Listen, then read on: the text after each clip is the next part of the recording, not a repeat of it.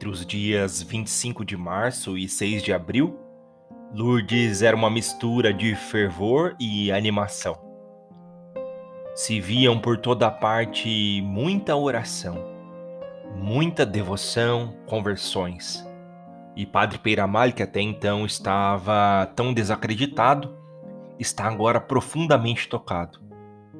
Neste período, muitos cogitavam por diversas vezes que Bernadette voltaria à gruta, mas a menina foi orientada tantas vezes a ficar no seu lugar.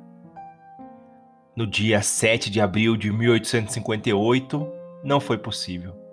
Bernadette, tocada profundamente no seu interior no desejo de retornar à gruta, presencia a penúltima e décima sétima aparição em Lourdes. Lá na gruta de Massabielle, já cerca de mil pessoas a aguardavam. E mais tarde, causando um grande alvoroço, chega Dr. dos Ous, que se aproxima de forma quase desrespeitosa. Ele vai até lá e quer analisar a menina. Quer de fato ter uma posição científica sobre os fatos que ali ocorrem. Bernadette não se intimida com esta presença, começa a sua oração e na segunda dezena do terço o seu rosto se transfigura. Aquele semblante era do céu. Acompanhado desse semblante vinham os famosos sorrisos e saudações. Todos os que se encontravam na gruta contemplavam uma beleza sublime que emanava daquela jovem. Ainda em forma de êxtase, a menina, ao terminar o rosário, segura a vela de um modo que a chama fique tocando as suas mãos. Todos se impressionam, querem fazer alguma coisa, mas o Dr. dos Ous pede que ninguém intervenha para que ele possa analisar o que então vai ocorrer. A menina fica 10 minutos com a chama da vela tocando as suas mãos. Então Bernadette se adentra um pouco mais na gruta, sorri e se entristece dizendo algumas palavras que não eram possíveis ser escutadas por ninguém que ali estava. Depois de uma hora de êxtase, Dr. Duzus corre então para ver as mãos da menina. E ele tinha que constatar: não havia nada.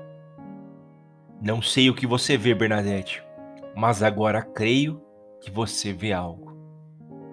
A menina então volta para a cidade e mais um dia ela é obrigada a dar satisfações, a explicar para as pessoas o que ocorria e o que a senhora lhe tinha falado.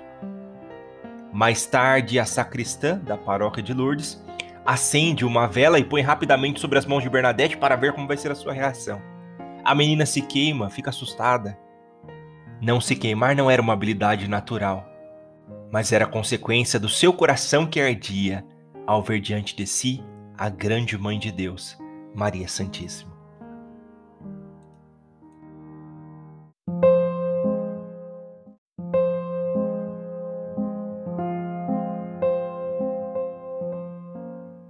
Querida Mãe Maria, como deve ter ficado apertado o coração de Bernadette nesses dez dias em que esteve distante da vossa presença ou da vossa visão essa jovem que pôde experimentar a transcendência do céu tem o seu coração arrebatado da terra.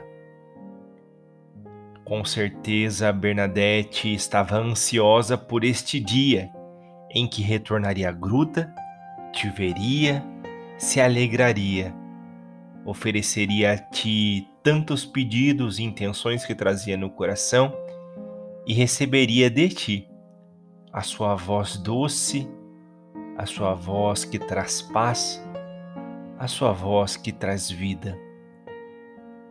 Querida mãe, Bernadette é para nós um modelo de perseverança e, sobretudo, um modelo de confiança absoluta em Deus.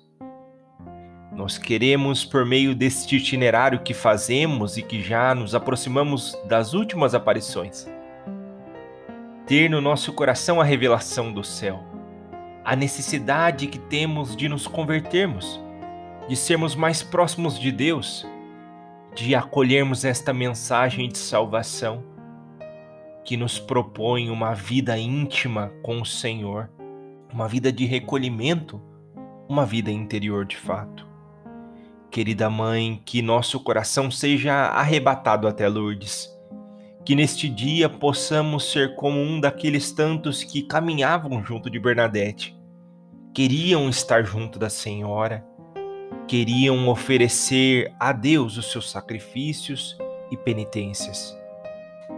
Queremos, por meio desta oração, reafirmar o nosso amor para contigo, a nossa necessidade, querida Mãe, de sermos filhos amados e obedientes à vontade do Pai.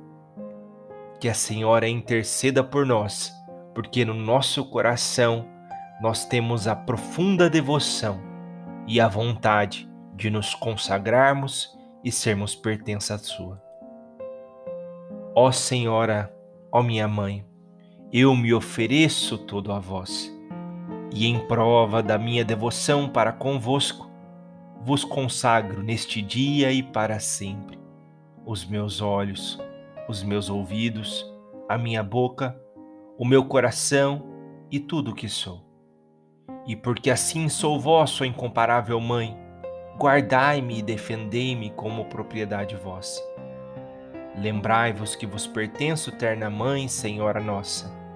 Guardai-me e defendei-me como coisa própria vossa. Amém.